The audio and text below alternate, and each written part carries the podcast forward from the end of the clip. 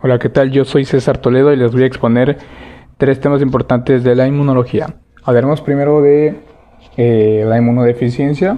La inmunodeficiencia es cuando el sistema inmunitario no cumple con el papel de protección que le corresponde dejando al organismo vulnerable a la infección.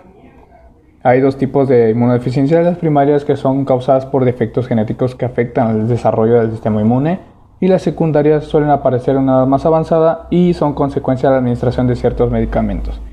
Hay una enfermedad llamada vasculitis, que es un conjunto de enfermedades en el que la característica principal es la inflamación de los vasos sanguíneos. Su causa, las arteritis de Takayasu y la enfermedad de Kawasaki.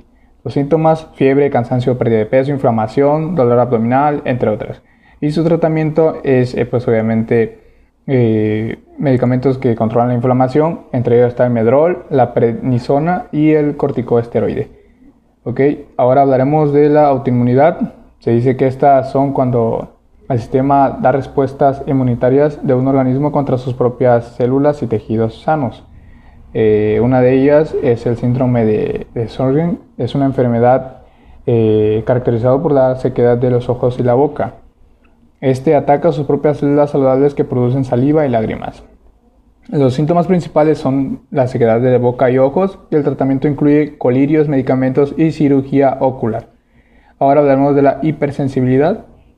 Este se refiere a una reacción inmunitaria exagerada que produce un cuadro patológico causando trastornos, incomodidad y a veces la, producción, la, muerte súbita.